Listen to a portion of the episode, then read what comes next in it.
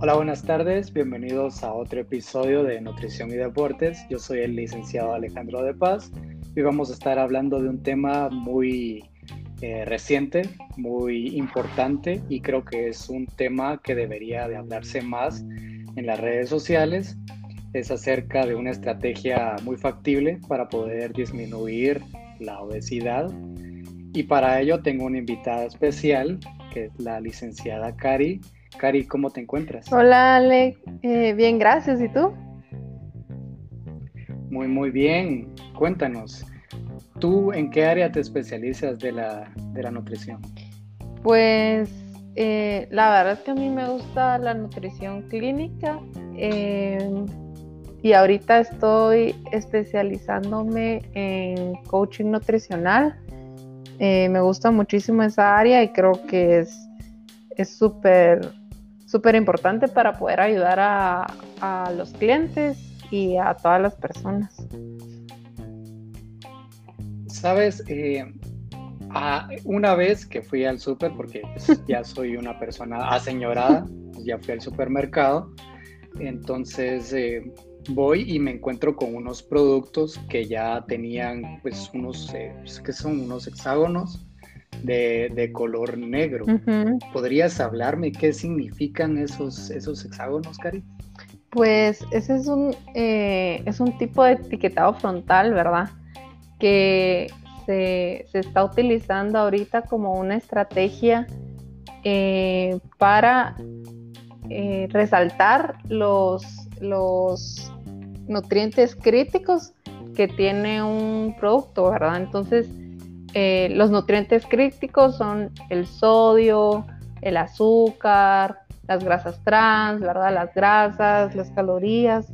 Entonces es una forma eh, súper como simple, ¿verdad? De, de, que para que las personas puedan identificar qué productos son altos en estos nutrientes críticos, que son los que debemos eh, consumir con más cuidado ¿verdad? Porque realmente son los que los que nos pueden llegar a causar daños si los consumimos pues eh, demasiado, ¿verdad?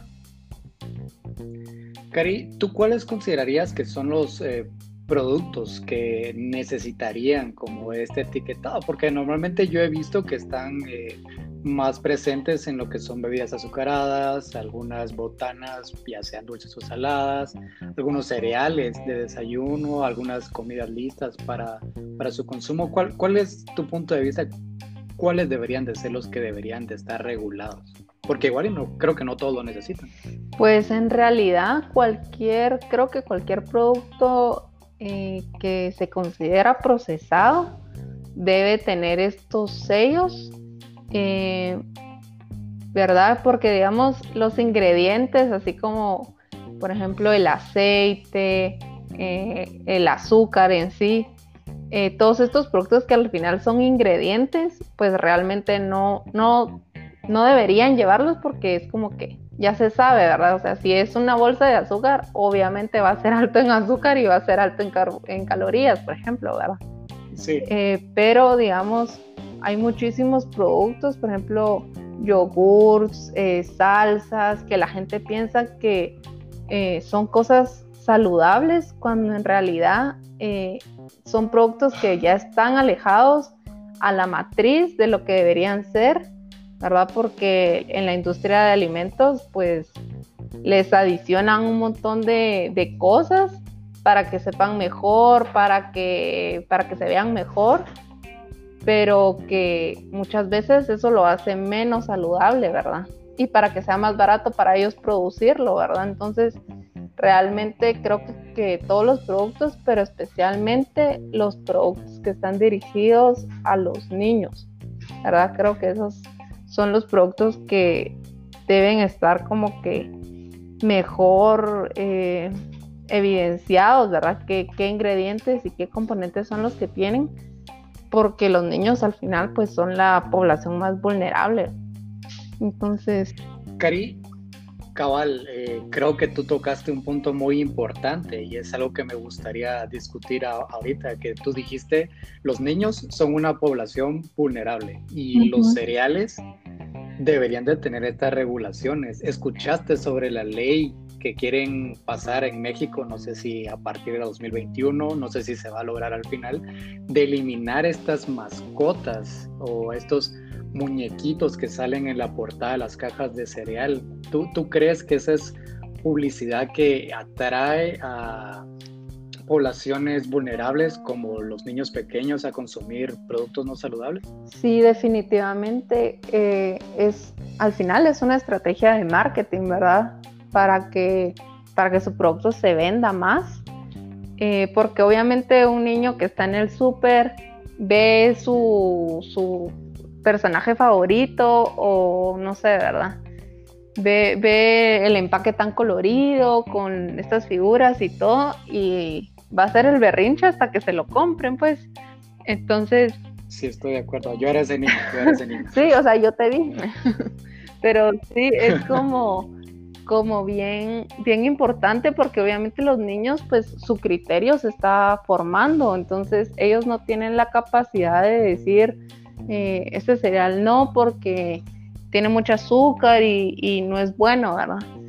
Entonces, eh, realmente se considera que ese tipo de publicidad es publicidad engañosa y publicidad poco ética al final de cuentas, ¿verdad? Porque se le está haciendo un daño al consumidor. Sí, y como, como tú lo dices, es, eh, digamos, yo también cuando era pequeño miraba que mi muñequito favorito en la caja de cereal y pues pedía comer la, ese cereal. Y creo que tú lo decías, es decir, nosotros que ya somos personas ya adultas, ya tenemos cierto criterio, vemos esas regulaciones y ya queda nuestra, nuestro criterio decidir, ok, lo consumo o no lo consumo. Pero los niños, ¿qué, qué tanto de ese criterio tienen, no?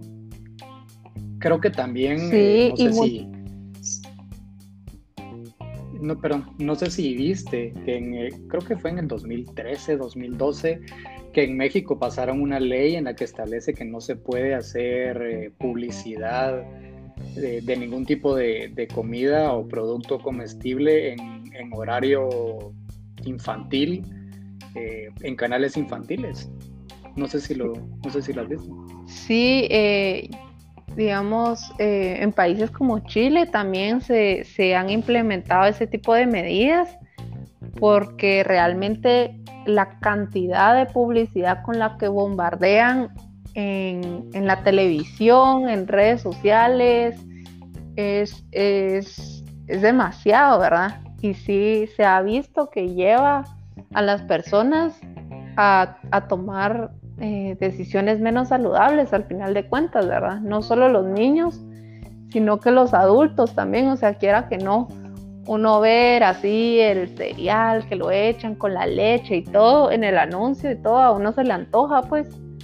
Entonces es como que si te lleva a, tomar decisiones menos saludables y, y sí afecta bastante a, la población al final de cuentas. Y por ejemplo, yo tuve la oportunidad de estar en Chile este año y, ver de primera mano cómo ahí realmente tienen el empaquetado de todos los productos con el etiquetado frontal de los rombos que, hablábamos al principio y sin, sin, por ejemplo, las mascotas o las figuras, ¿verdad? Sino que simplemente está la caja y dice el nombre con los rombos y ya estuvo, ¿verdad? Entonces creo que eso sí ayuda bastante a que por lo menos no sea eso lo que lleve al consumidor a, consumir el producto al final de cuentas, ¿verdad? Sí, estoy, estoy de acuerdo. Ya queda elección de, de cada quien si lo, si lo consume o no. Pero digamos que por lo menos le quitas la, la, tentación visual a las personas, porque creo que sí la publicidad, como tú decías, eh, no responsable, lleva a consumir este tipo de productos. Y obviamente en un producto, pues, qué sé yo, en una hamburguesa o cualquier cereal, obviamente el anuncio no te va a mostrar un la caja de azúcar con la que se hizo claro. el, el cereal obviamente te va a mostrar una comida deliciosa, y, pero... Y, de, hecho muchas veces es engañoso porque te ponen a, a unos niños corriendo, jugando basquetbol, no sé qué, y entonces es como que te dice que, que vas a ser activo si consumís ese producto cuando en realidad es como lo contrario, ¿verdad? Sí, a mí siempre me ha parecido contradictorio, no quiero mencionar marcas ni tampoco criticar a la industria porque ellos ya sabrán lo que hacen, pero, pero creo que es muy contradictorio el que salgan unos niños y que, diga, y que utilicen frases o eslogans muy bonitos que dice que vas a crecer de alguna manera, que te vas a mantener activo cuando realmente el producto que te están ofreciendo es de lo más... Eh, no, no voy a decir que no lo va a satanizar tampoco, pero digamos que su consumo todos los días pues no va a traer ningún beneficio. Claro, sí. Y principalmente En, la, en la población infantil, ¿verdad? Que, que además son los que, digamos, no solo son los más vulnerables por la, la falta de criterio del, del, que hablábamos, sino que también porque están en una etapa crítica, ¿verdad? Que es de desarrollo eh, en todo sentido. Eh, no solo de, digamos, de, cuánto van a crecer, de su desarrollo cognitivo, sino que también eh, hasta del desarrollo de sus preferencias alimenticias, ¿verdad? Y que, y que al final luego van a, o sea, si un niño, por ejemplo, desayuna todos los días un cereal lleno de azúcar y luego le ofrecen una fruta, probablemente va a decir esta fruta no tiene sabor, ¿verdad? Sí, sí, estoy, estoy de acuerdo. Cari, ¿y tú consideras que esta, pues, eh, estas políticas, eh, esta iniciativa es una, está es realmente acertado para disminuir la obesidad? Eh, sí, yo pienso que realmente las políticas públicas son eh, una, una de las formas más eficientes y también, bueno, costo eficientes también de ayudar a, combatir la obesidad porque realmente la evidencia científica nos dice que no, no podemos darle la responsabilidad individual a cada persona como, eh, o sea, usted, usted sufre obesidad porque usted quiere, ¿verdad? Porque usted tiene malos hábitos, porque usted no aprende, sino que realmente eh, ya es una responsabilidad social por, por lo mismo que hablábamos, ¿verdad? Por ejemplo, la publicidad es tan fuerte que realmente eh, sí persuade a las personas a hacer elecciones menos saludables respecto a todo, ¿verdad? Entonces ya es como ya es como una cultura poco saludable y que, que empuja a las personas, ¿verdad? A que sea casi que imposible ser saludable. Entonces, regular eh, la publicidad para mí y, tener, por ejemplo, eh, empaquetados más claros con información que todas las personas puedan entender, es fundamental para que realmente las personas puedan hacer un cambio en, su vida, ¿verdad? Yo creo que, estás en, lo correcto, Cari, porque sabes, incluso veía la estadística hace poco en que decía, pues, no me recuerdo si era de México o Estados Unidos, independientemente que por cada dólar que se invertía en alguna política o en alguna estrategia, pues se ahorraban 30 dólares en atención hospitalaria. Entonces, este tipo de, muchas veces miramos estas medidas de la obesidad eh, por alto porque obviamente hay en este lado de, Latinoamérica, pues hay una necesidad un poco más grande eh, por la desnutrición, pero es decir, también hay obesidad y también deberíamos de prevenirla. Se ahorrarían millones al año eh, en la atención pública. Y tú que has estado en, Chile, ¿qué tanto más desarrollo hay en la población eh, tomando estas iniciativas? Tú que tuviste la oportunidad de estar ahí. Em, pues en Chile eh, es uno de los países que sí tiene un súper alto índice de obesidad en su población y en su población infantil, ¿verdad? Creo que por eso fue que ellos eh, fueron casi que los pioneros en tomar este tipo de medidas porque sí, como que les, sí lo necesitaban, ¿verdad? Porque su población sí estaba, eh, pues, con poca salud, ¿verdad? Debido a esto. Em, pero realmente se implementó en Chile, por ejemplo, en 2016. Entonces, eh, creo que todavía no ha habido como que un efecto tan, porque digamos esas medidas tienen un efecto como a largo plazo, realmente, ¿verdad?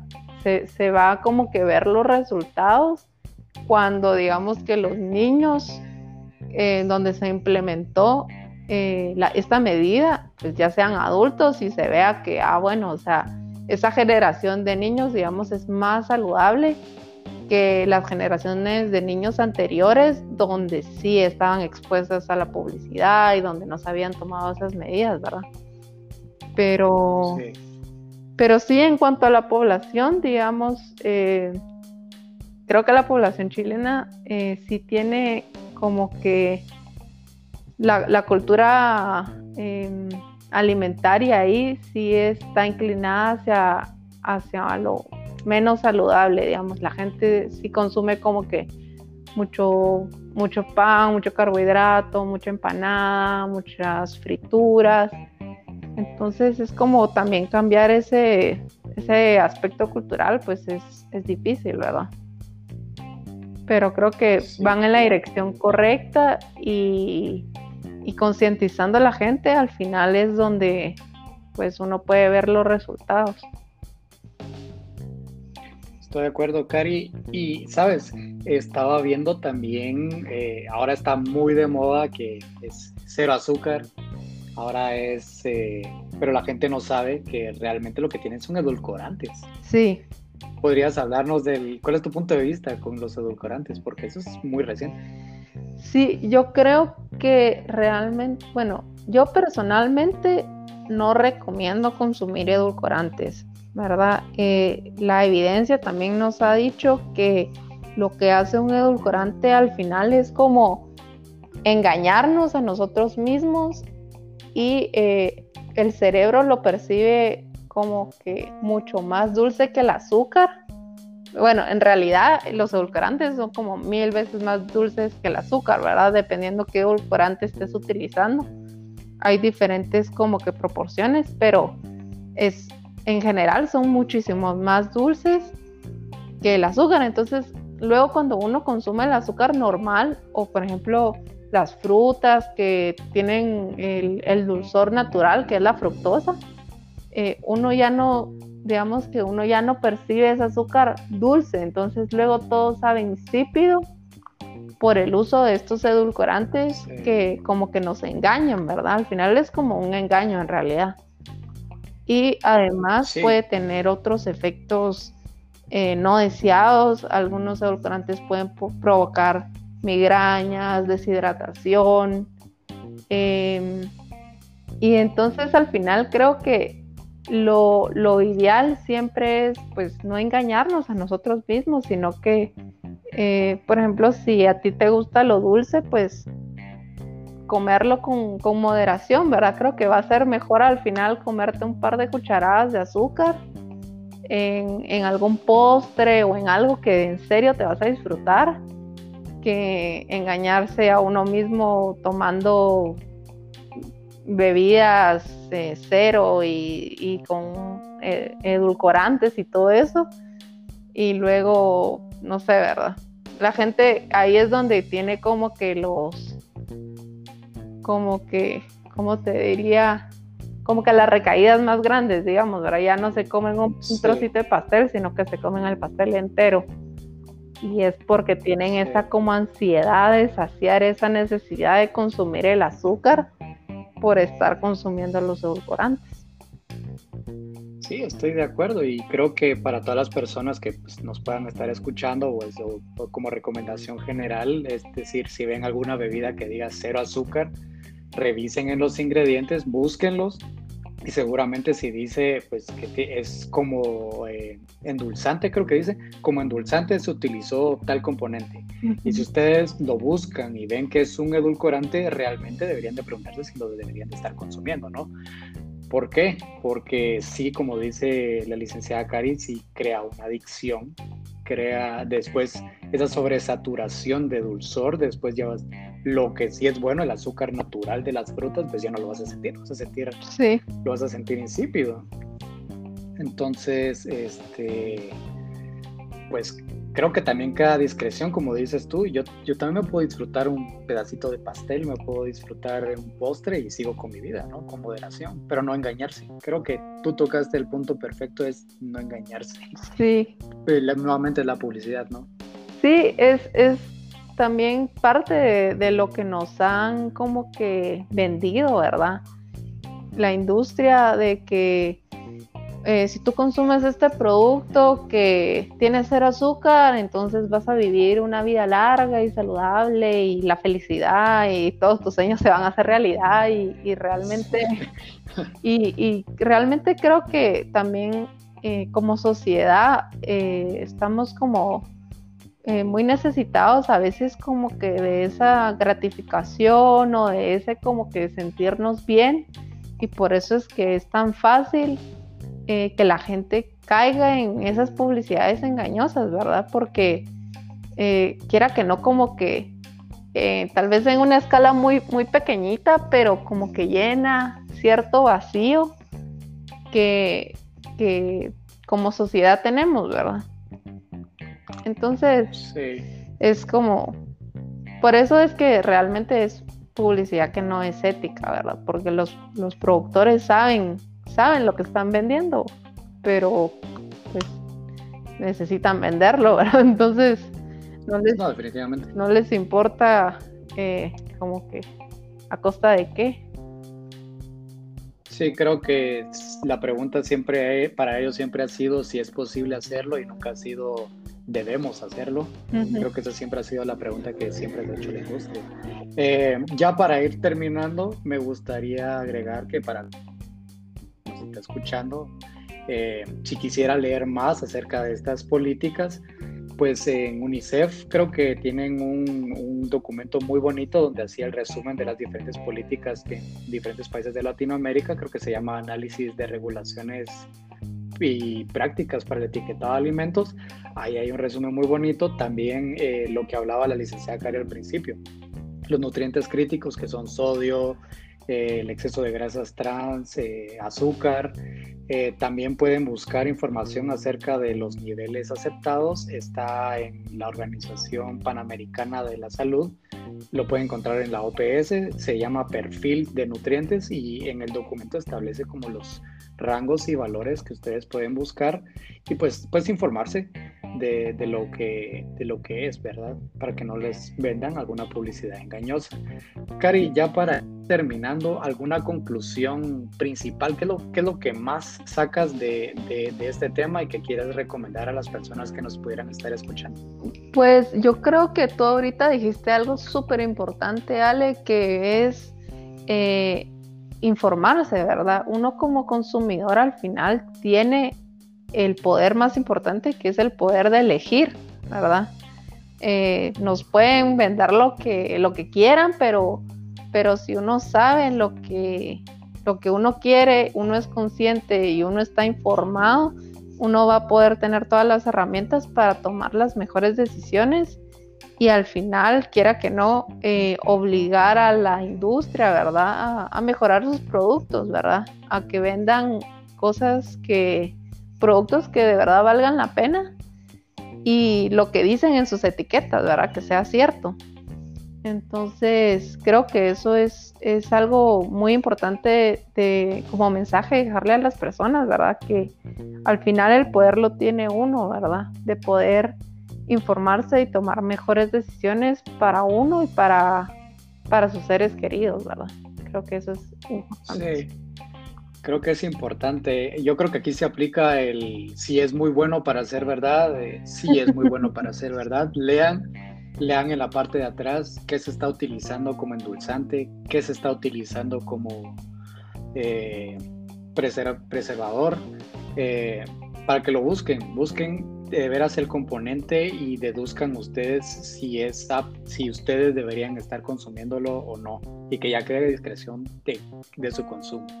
Cari, ya para terminar, eh, si alguna persona quisiera eh, pues buscar tus servicios o alguna asesoría nutricional, eh, ¿cómo te podríamos encontrar?